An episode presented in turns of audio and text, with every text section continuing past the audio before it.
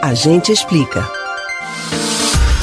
As pesquisas eleitorais são um dos destaques que compõem o evento chamado eleição. Tomando como base uma amostra do eleitorado, as pesquisas não são feitas em cima de valores absolutos. Por estarem relacionadas com estimativas, elas costumam sempre apresentar um número conhecido como margem de erro. Mas você sabe como é calculado esse valor? Sabe o que esse número significa? A gente explica. Como é óbvio perceber, em uma pesquisa eleitoral não é possível entrevistar toda a população, apenas uma parte dela. E as pesquisas dependem da opinião das pessoas. Como essa percepção não é exata, os valores tendem a variar constantemente. Por isso, de uma maneira geral, os resultados não são precisos e são acompanhados da famosa margem de erro. Ela é o índice que determina a estimativa máxima de erro que o resultado de uma pesquisa pode ter.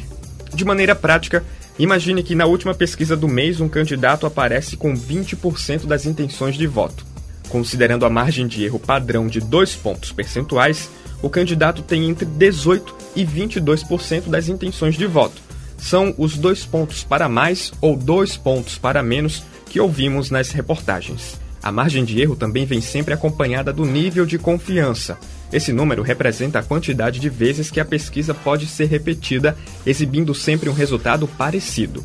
Na pesquisa política, o padrão do intervalo de confiança é de 95%, ou seja, o candidato tem 95% de chance de estar dentro da margem de erro. Se a pesquisa for repetida, ela deverá apresentar um resultado semelhante em 95% das vezes em que for realizada já que essa é a porcentagem padrão do nível de confiança. A margem de erro também determina quantas pessoas deverão ser entrevistadas.